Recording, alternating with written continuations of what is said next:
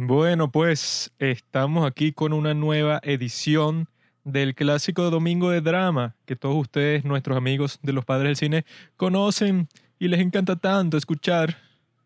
El día de hoy vamos a hablar sobre la primera película de la llamada trilogía de la venganza, entre comillas, de nuestro amigo Park Chan-wook. Ya hablamos de Old Boy y hoy queremos hablar de esta para la... No, la próxima semana no. La próxima vez que hablemos sobre Park Chan-wook, hablaremos sobre Sympathy for Lady Vengeance, que es su mejor película de toda la historia. Ah, no, mentira. Quizás sí, quizás no. Quizás Thirst, sobre el vampiro violador. Pero también puede ser Sympathy for Lady Vengeance. Entonces, esta película la volvimos a ver el día de ayer y es la menos popular de las tres, entre esta, entre All Boy y entre Sympathy for Lady Vengeance, es la menos popular, la menos conocida, la que la gente piensa que es la peor de las tres.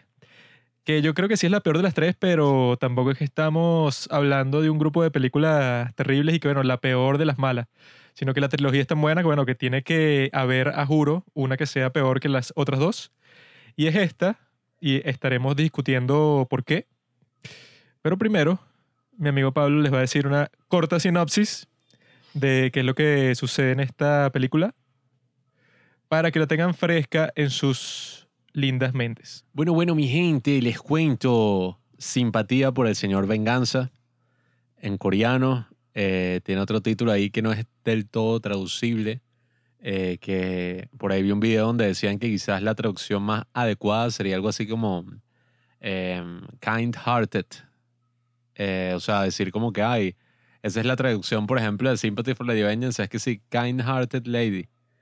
Y eso es lo que trata de hacer esta película con el tema de venganza. Porque, bueno, eh, como bien dice el nombre de la trilogía, vamos a ver una historia de la venganza. El protagonista es un hombre de pelo azul que estaba estudiando en la escuela de artes. Su hermana lo ayudaba. Su hermana le dio una enfermedad en los riñones y tuvo que abandonar la escuela, meterse a trabajar para ayudar a la hermana a recibir diálisis y a recibir un trasplante. Y cuando ya finalmente eh, él le dice que va a donar su trasplante, le dicen y que no, mira, tú eres de otro grupo sanguíneo, tal. Y bueno, y además el tipo, el personaje es sordomudo. Entonces, bueno, eh, al ver que él no tiene posibilidad de darle su propio riñón, ve una calcomanía que está pegada así mientras estaba orinando en un baño, que dice como que se venden riñones. Entonces, bueno, el tipo llama a ese número, eh, cuadra toda la broma. Y es y que, bueno, unos mafiosos ahí, unos malandros, una tipa ahí que se mete heroína, le dicen y que, bueno, danos 10 mil dólares y tu riñón y nosotros te vamos a conseguir un riñón así perfecto ahí para tu hermana. Entonces, bueno, el bicho accede, les da los 10 mil dólares y cuando se despierta, está desnudo en un estacionamiento vacío sin un riñón. Eh, y 21 días después, o sea, sale, ¡pah! 21 días después, le consiguen un riñón para la hermana. Y que, ay, qué milagro, solamente necesitamos 10 mil dólares que usted dijo que ya tenía ahorrado y tal para la operación. Entonces, bueno, de ahí es que surge como que, bueno, la, eh, el gran plot, eh, la gran la parte focal de la trama, que como que la novia, o bueno, yo no sé, al principio es como la amiga de este tipo, es una tipa ahí toda revolucionaria, le dice que, mira, lo que podemos hacer es secuestrar a una niña, eh, a la hija de tu jefe, porque bueno, el bicho trabajaba en una vaina ahí toda, en una fábrica y toda chimba, el chamo lo despidieron. Entonces dije, podemos secuestrar a la hija de tu jefe, pero hay buenos secuestros, malos secuestros. Y, ¿Cómo es? Hay, que, hay secuestros buenos y hay secuestros malos. Eh, entonces este ser un secuestro bueno. Y bueno, los hechos van, secuestran a la hija del jefe, que el jefe es Song Kang-ho. Secuestran a la hija del amigo del jefe, porque secuestra, si secuestraban a la hija del jefe, entonces iban a sospechar de él. Entonces, como la hija del jefe tiene una amiga, que también es una niña que sí de la misma edad, pues la secuestran a ella en vez de al jefe en sí. El bicho no hay que vender la compañía, tal. Bueno, el amigo del jefe también es un tipo con plata, pues. Pero no iban a secuestrar a la hija del jefe porque, bueno, si él lo acaba de despedir ese tipo, iba a ser muy sospechoso. Entonces lo que deciden hacer es secuestrar a la amiga de la hija del jefe. Pero resulta que, ajá, le piden la plata al tipo, a Son Kang-ho, mira, 24 millones de wones, que son como 24 mil dólares. eh, tráelos a este lugar, tal, el bicho va, los lleva. El tipo va eh, con la plata, eh, llega el carajo este de pelo azul y lo que hace es amarrarle un poste de luz, ponerle una bolsa en la cabeza y se lleva los reales. Y llega a la casa y que, sí, mira, tengo los reales para la operación, lo hice. Pero, pero, pero, resulta que su hermana se dio cuenta de que la niña que estaba en su casa estaba secuestrada. Que es donde ya entramos en la etapa de los spoilers, que la tipa se suicida y le deja una carta y que el suicidio es el peor crimen que se puede cometer.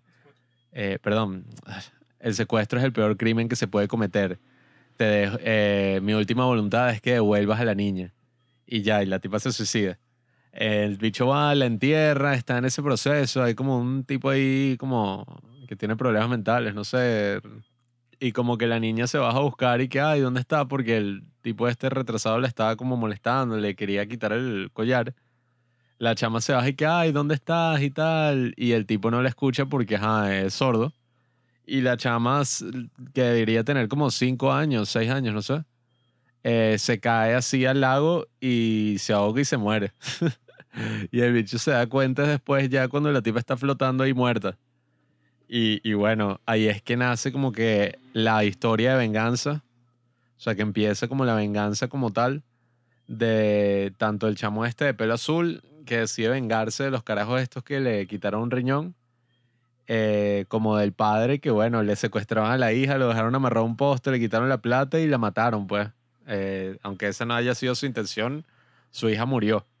Eh, eventualmente el carajo este Son encuentra al tipo de pelo azul, va y, bueno, cumple, por así decirlo, su venganza de una forma ahí toda sádica.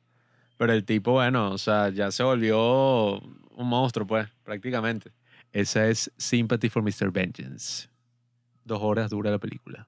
Esta es la película que hizo Park Chan-wook luego de su película que lo volvió famoso en toda Corea, que es, em, ¿cómo que es la cosa? Security, Joint Security Area, que es sobre una amistad entre unos soldados coreanos del sur y unos soldados coreanos del norte. Y como a los coreanos les encanta ver historias sobre su propio sufrimiento, eso, su propio contexto, esa película fue un súper éxito en ese país y bueno, de ahí el tipo supuestamente le dieron carta blanca para su próxima película. Le dijeron y que, ok, aquí está el presupuesto y puedes hacer absolutamente lo que te dé la gana. O sea, no vas a tener a nadie fastidiándote y que eso no puedes ponerlo ahí, eso es muy violento.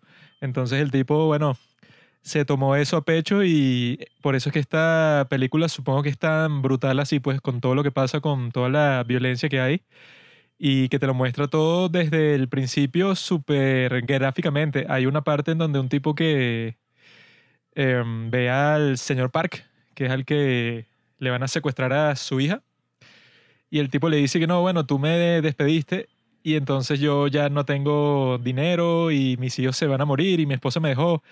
Em, así como que rogándole con toda su vida que le devuelva el trabajo, pero el tipo le dice que no, o sea, que no hay posibilidad de que eso pase. Y el tipo de una empieza a cortarse la barriga así como si se fuera a hacer el suicidio ese que se hacían los samuráis, pues, y que se puco así en la panza. Y vemos así los cortes así, pero claro y raspado, pues, o sea, no hay nada que nos cura eso y con eso pasa durante toda la película, todas las cosas horribles que pasan, bueno, lo que dijo Pablo, pues todas las cosas que van pasando de que no, que se muere este, se ahoga la chamita, eh, se suicida la hermana, o sea, todas las tragedias que van pasando durante la película las vemos así, pero sin nada así que las cubra, pues es totalmente gráfico, así con el significado literal de la palabra, totalmente gráfico toda la película. Y es tan gráfico así que también en el sentido de que la cinematografía, eso pues como que hace énfasis en la violencia.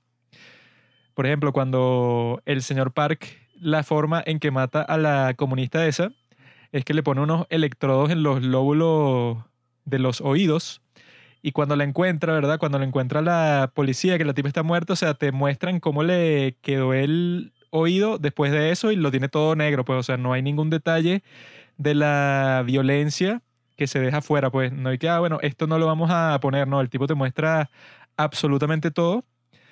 Y que eso quizás fue una de las razones por las que esta película no es como que tan popular así, pues, porque tanto en All como en Sympathy for Lady Vengeance, ya este Park Chan-wook ya usa otras técnicas, también en Thirst, para no mostrarte, bueno, absolutamente todos los momentos de violencia de la forma más gráfica posible, porque llega un punto que tú te cansas, pues, que tú estás de que, ok, si vas a matar a 15 personas distintas en esta película y, y, me vas a mostrar hasta lo más mínimo de la muerte y me vas a mostrar una familia completa que se suicida, o sea, un montón de cuestiones así que están y que, bueno, llegan así como que hasta un extremo, pero es eso, pues te lo muestra todo así como que tan detalladamente que yo cuando la volví a ver, yo no me acordaba de un montón de cosas que pasan, de la trama en sí, pero me acordaba súper claramente de varios detalles así visuales, pues que si el vestido de la niña que se ahoga, o sea, que si el color del pelo del tipo protagonista, que es un estúpido, la forma en que lo dejan así completamente desnudo, con la cicatriz así en el cuerpo y luego como le cortan los talones así bajo el agua. O sea, me acordaba de este montón de, de planos, pero no de la historia. Pues, o sea, yo estaba ahí que, bueno, son unos tipos que secuestran y después no me acuerdo qué es lo que pasa y que, bueno, como lo dice el título, pues alguien se va a vengar y la venganza hace un desastre y va y va a pasar una tragedia, como siempre pasa en las películas y, bueno, en la vida real también pero no me acordaba en lo absoluto y que no, claro, el señor Park le dice a este tipo que su novia tal, sino que lo que me acordaba es que, bueno, la parte en que este tipo le parte la cabeza a otro tipo con un bate, o sea, puras cuestiones así que dejan así como marca, porque son unos planos así súper directos, pues, o sea, no dejan nada a la imaginación y que se ve que el tipo eso, pues está como que acostumbrándose a filmar violencia, porque ya en las otras películas no es tan bestial, pues. Ya en las otras, tanto en All Boy, o sea, que tiene que no, y que la gran pelea contra estos tipos, em, cuando lo hace el personaje de Oda Su en All Boy, pero esa parte, bueno, es que sí súper eh, conservadora comparado con cómo él muestra la violencia en esta película, que bueno, ahí sí no se guarda nada y casi que, no sé, cada 15 minutos hay una muerte así, pero súper truculenta, que bueno, a mi padre que no le gusta eso para nada, yo creo que esta película no le hubiera gustado.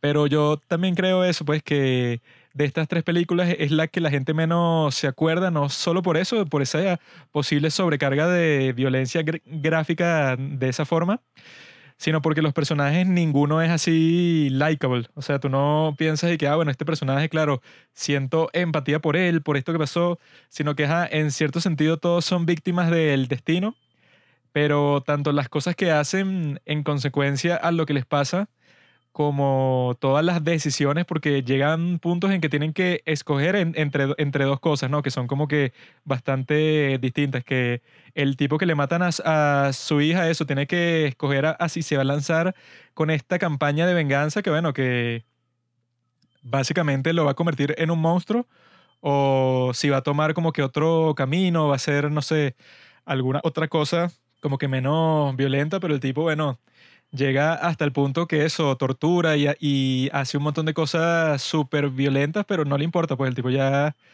como que después de que le mataron a la hija ya quedó sin sentimiento.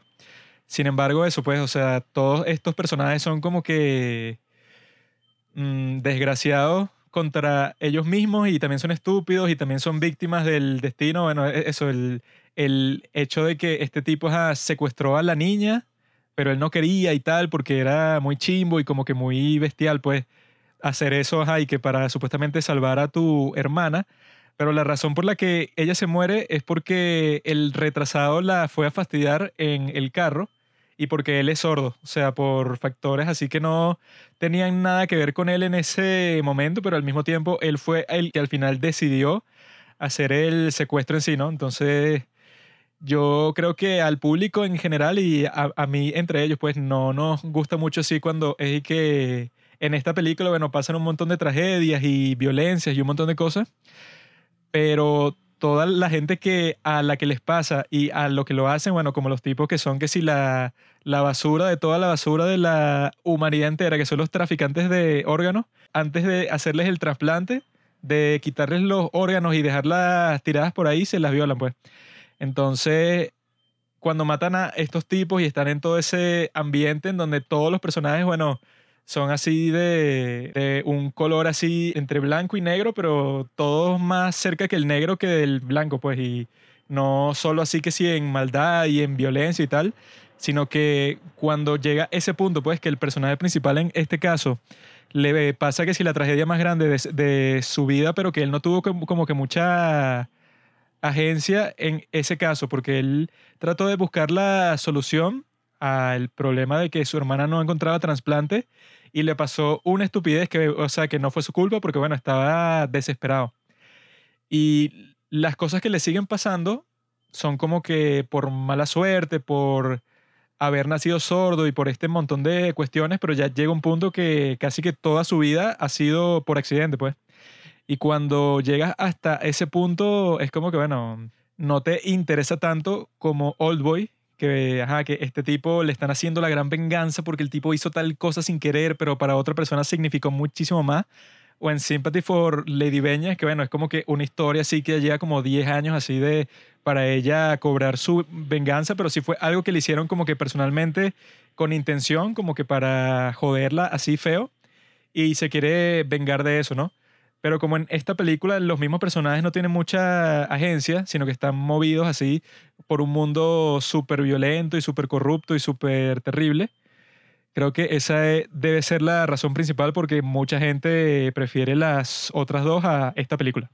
Yo creo que es porque son películas distintas, sobre todo en cuanto a, a lo que tú estás nombrando. Pues yo vi un análisis que decía que esta película,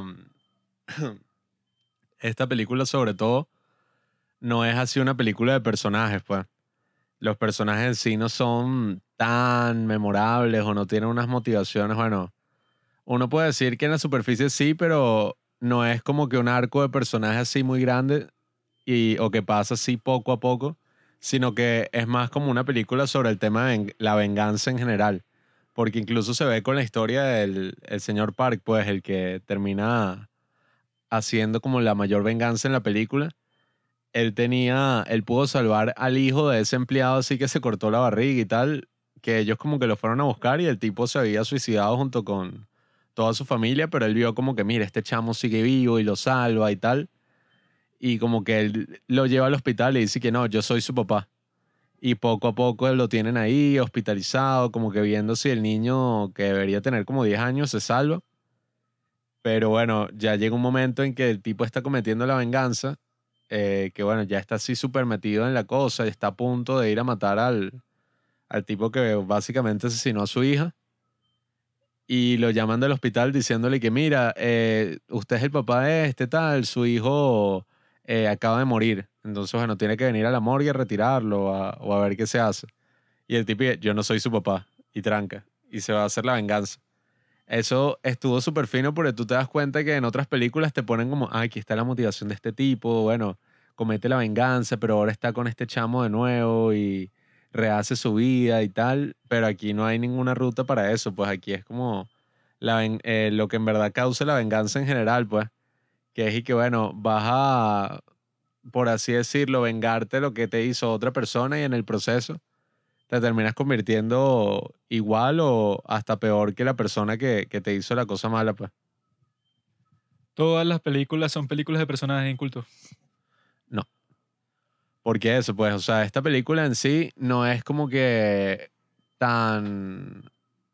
No sé ni, ni cuál sería la palabra en ese sentido, pero en comparación con Sympathy for Lady Vengeance, que ya hablaremos de ella, o la misma Old Boy, de la que ya hablamos, tú no tienes unos personajes así que, bueno, o de su, o sea, y que verro, el tipo le pasó esto y le pasó lo otro, tal.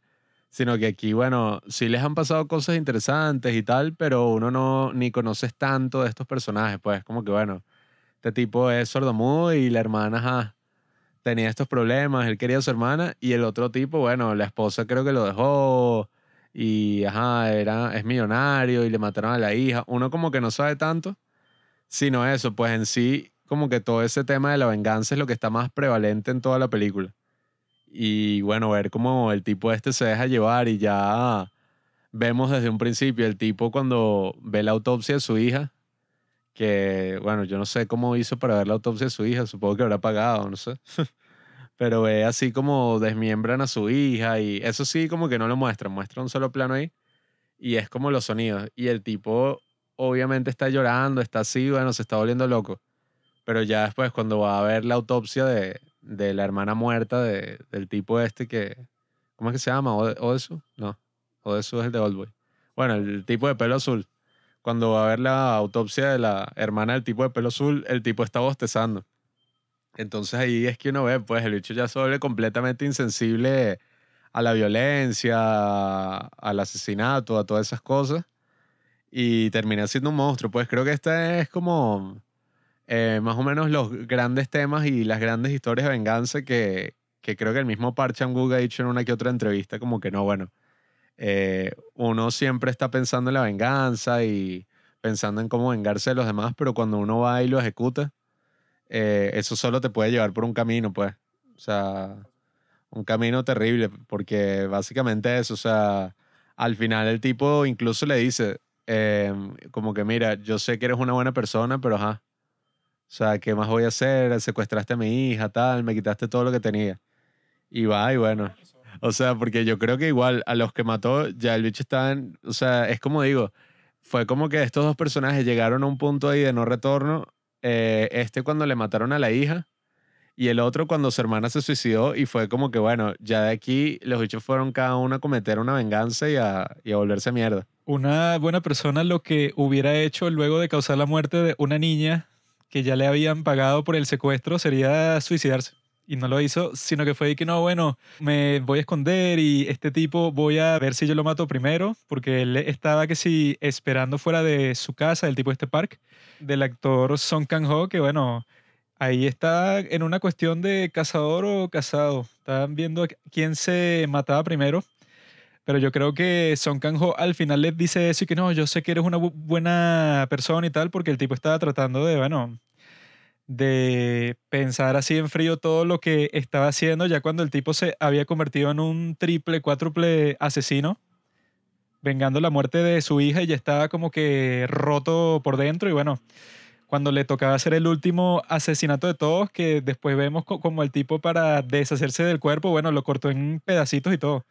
Que ya hasta ese punto él estaba buscando quizá un camino ahí para la salvación, para no quedar como un súper psicópata, pero eso fue lo que se convirtió. Pero yo sí creo eso, pues que esta película, si la comparas con las otras, es como que demasiado brutal en ese sentido, pues que todos los personajes desde el principio están como que condenados y eso, hay un suicidio, hay una niña que se muere, hay unos traficantes de órganos que los matan así de la manera más violenta posible. Pasan todas estas cosas que al final, como de todas maneras todos están muertos, queda así y queda bueno. Entonces todo esto básicamente fue para nada, sobre todo el secuestro y toda esa cuestión, porque bueno, si él estaba haciendo eso todo por su hermana y su hermana cuando se enteró se suicida, es que bueno, parece que su hermana sí era una buena persona porque se dio cuenta y que, bueno, si el hecho de que yo esté enferma ya corrompió completamente a mi hermano y lo despidieron y ha secuestrado una niña y, bueno, ¿qué más puede hacer para em, devolverme mi salud? Yo prefiero morir y ya porque ya esto se está volviendo que sí, una historia toda extraña. Pero eso, pues en otras historias es que, bueno, quizá todas las atrocidades y las tragedias llevan a algo productivo, pues, y que no, bueno, esto se puede salvar de cierta forma, pero el mensaje que le está dando en, esta es ese, pues, cuando tú te vas a vengar de alguien, bueno, o sea, como que todo se va a ir a la mierda, pero 100%, pues va a ser así que una bola de nieve que ya cuando vienes a ver, cuando empezó como una piedrita al principio, y al final es como que una un asteroide cataclísmico ahí que ya está matando a todos los personajes de la película.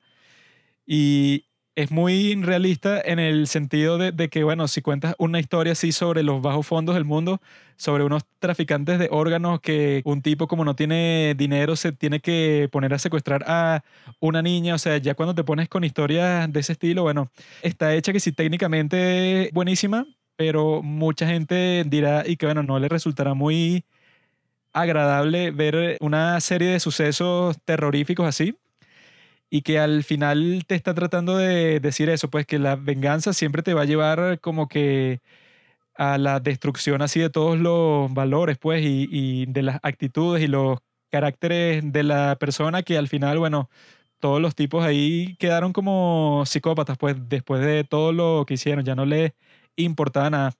Y que al tipo eso, pues el que estaba haciendo su venganza, que al final lo maten un grupo de terroristas así, lo dejen tirado, no sé, o sea, yo creo que mucha gente diría que le puede parecer anticlimática porque ajá, te está tratando de dar un mensaje sobre algo que seguramente ha pasado varias veces en la vida real, pero queda como que un poco seco, pues, y tampoco pasa como en All Boy o en Sympathy for Lady Vengeance, que tienen estos soundtracks que son buenísimos, pues, que tienen un poquitón de canciones originales de todo tipo, de música clásica, un montón de cosas que le dan a la película, a pesar de toda la violencia y de, todas las cosas así terribles que ve, le dan como que un aire así de romanticismo, pues, de, que todo esto está estéticamente preparado para que sea una película así con un buen ritmo y con todas estas cuestiones.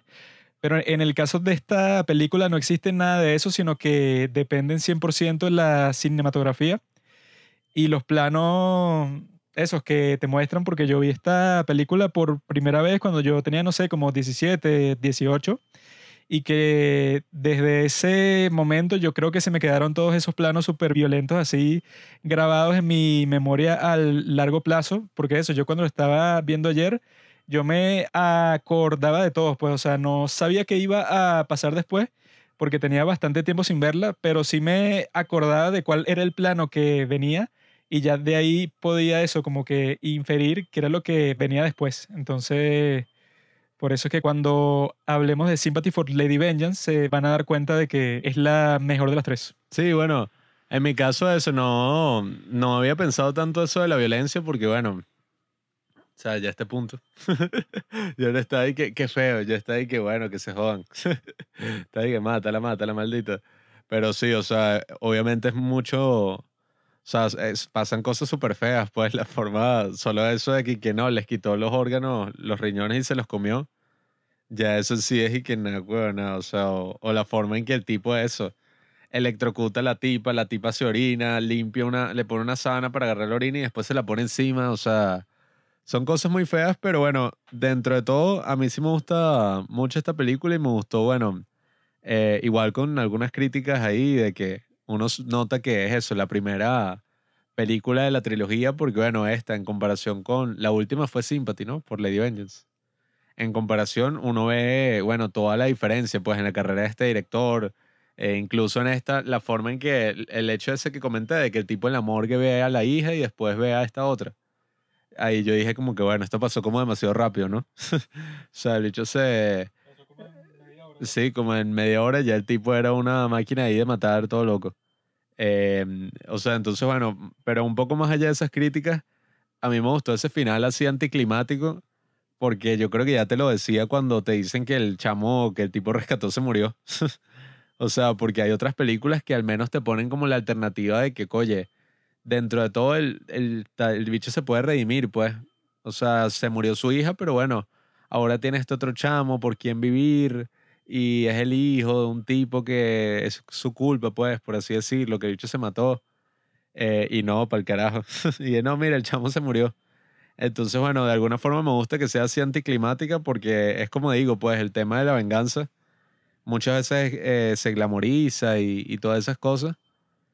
Pero bueno, eh, más allá incluso de la venganza, la violencia y todas estas cosas, eh, ese camino muy fácilmente tú te puedes volver en, en, eso que estás combatiendo. Pues ya creo que si nos da tiempo en esta, durante esta serie de, de reseñas de películas coreanas, hablaremos de I Saw the Devil. Eh, porque me gustaría hablarle de nuevo, aunque le hayamos comentado en el...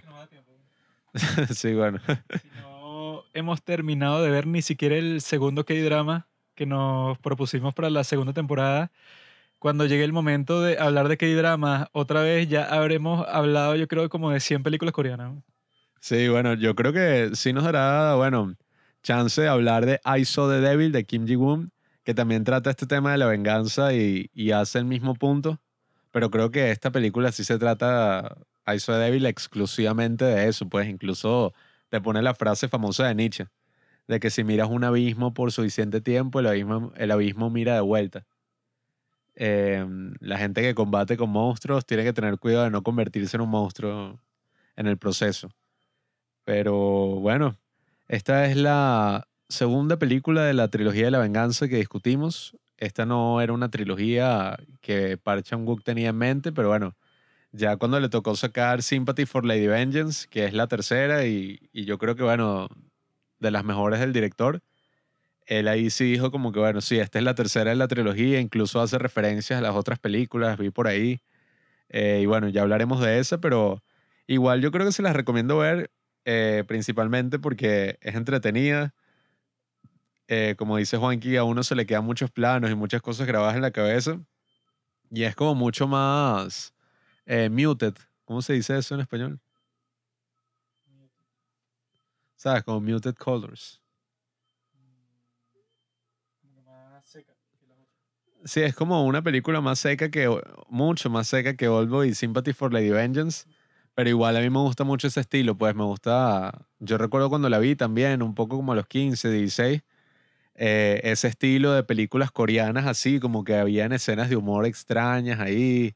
Incluso el tipo se está violando un cadáver y, y un cadáver no, un- una tipa inconsciente que, que le van a sacar el órgano y da risa, pues, o sea, da risa porque parece una vaina así de slapstick, pues. un- entonces, bueno, No, no da risa, Pablo. Una falta de respeto. Igual se las recomiendo y nada, prepárense, vean Sympathy for Lady Vengeance para que tengan toda esa trilogía que es una de las mejores trilogías, eh, yo creo que de, de todo el cine. Ay, pobre hombre, te explico. Esta es la primera película en toda la historia en la cual hay una escena de sexo en donde los participantes en la fabricación del amor se comunican con lenguaje de señas. ¿Por qué habría otra escena así? Creativo. ¿Y qué más? Ah, que este marico, ¿cómo se llama? Son Kang-ho y que cuando llega un punto en la película que tiene a... El tipo es el principal, pues el que básicamente mató a su hija, lo tiene ya en sus manos, ¿no? Y le empieza a dar cachetadas y todo eso. Cuando pasó eso, el tipo, el actor, como que se volvió loco y le empezó a meter un montón de golpes de verdad. Y que el día siguiente iban a grabar el, el- iban a hacer las fotos para el póster de la película y no la pudieron hacer porque el tipo ese de pelo azul está todo hinchado de la golpiza que le dio el otro. Y él lo invitó a comer porque sí fue que, ajá, que tuvieron que grabar la escena muchas veces y él llegó a un punto de eso que se medio descontroló y le estaba metiendo como que cachetadas así suaves al principio, pero ya cuando estaba metido en la actuación 100%, le empezó a meter golpes así mano abierta, pero que sí con toda su fuerza, pues.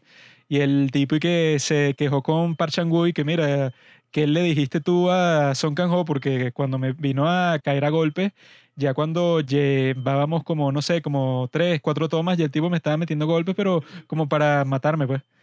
Entonces ahí es que ves cómo este tipo eh, se compromete. Y ellos actuaron juntos en la película Joint Security Area. Ellos eran los dos, eh, bueno, soldados norcoreanos ahí en la frontera. Pablo ya como es de la generación Z así, de los chamos están todo el día viendo videos así de muertes por internet, ya ese chamo está desensitivizado. Aquí se jodió y que es muy violenta. En cambio yo que soy un chico bueno, yo veo cosas así, yo digo, "Ah, vamos a llamar al comité de censura. Pero Pablo está así, nada, hermanito, vive la sangre. ¿Te, te gusta Destino Final? Nah.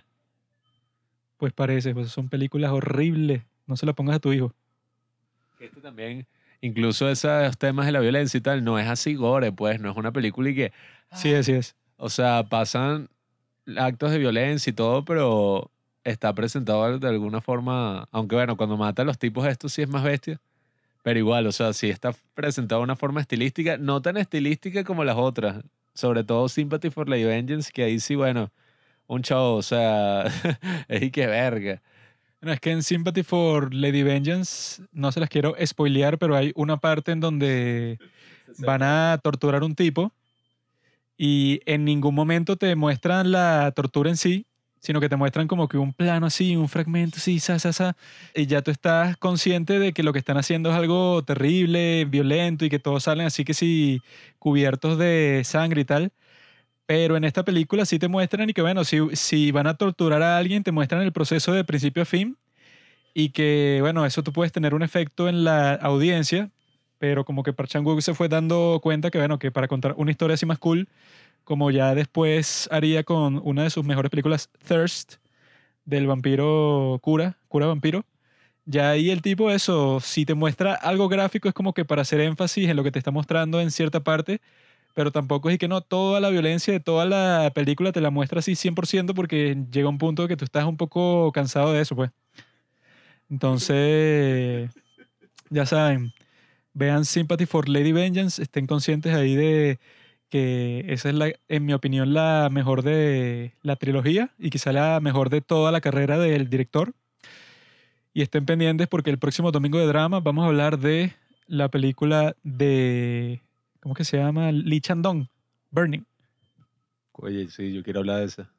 Burning porque la idea que estamos haciendo ahorita es que, bueno, empezamos con Bon Joon-ho y entonces vamos así en secuencia de Bon Joon-ho, Park Chan-wook y Lee Chan-dong, una película de cada uno, cada semana así en, en ese orden, hasta que terminemos con toda su filmografía y solo después de eso es que vamos a hablar de otros directores porque tiene que tener un orden, ¿no? Y que bueno, esta semana La venganza de Jun Ching, la siguiente, una película coreana de 1950. La siguiente, eh, el, el baile de la señora Puff. O sea, tiene que ser una Voy a vaina. meter a Kim Ji-woon aquí.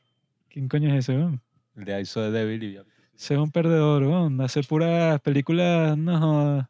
Esa de Bitter Seal, eh, Lies, no. Eh, I Saw the Devil también es más violenta que, no, que los Looney Tunes, weón. Sí, sí, tú te quedas ahí que esta es muy violenta. Esa no coño su madre. Esa es más violenta que Tommy Jerry. Entonces, esos tipos también, no. Pero, eh, pero esa es violenta, pero yo creo que ese tipo no entra en este grupo de la élite, ¿no? O sea, Bon Joon-ho, Park Chan-wook y Lee Chan-dong son las tres lacras. Ya si hay otro bueno, bueno, qué bien. Oye, más o menos, pues, porque también el otro dicho ese que vimos, la de Tri-Iron y eso, ese sí, no, pues. Eh, aunque él dice, eh, todos tienen un drama y que verano, no sé qué vaina, verano otra vez, creo que es eso. Pero El punto es ese, pues puede haber muchos buenos, pero estos tres están sobre ellos así, pero por kilómetros de diferencia. Ellos están en la cima del monte Everest y tú puedes estar en, en la cima del, del monte Paktu en Corea, pues, pero ajá, o sea, el monte Paktu es más pequeño que el monte Everest. Entonces ya saben, vamos a darle con estos tres individuos y ya después veremos cómo se desarrolla esta serie de capítulos. Así que, Añoní, yo.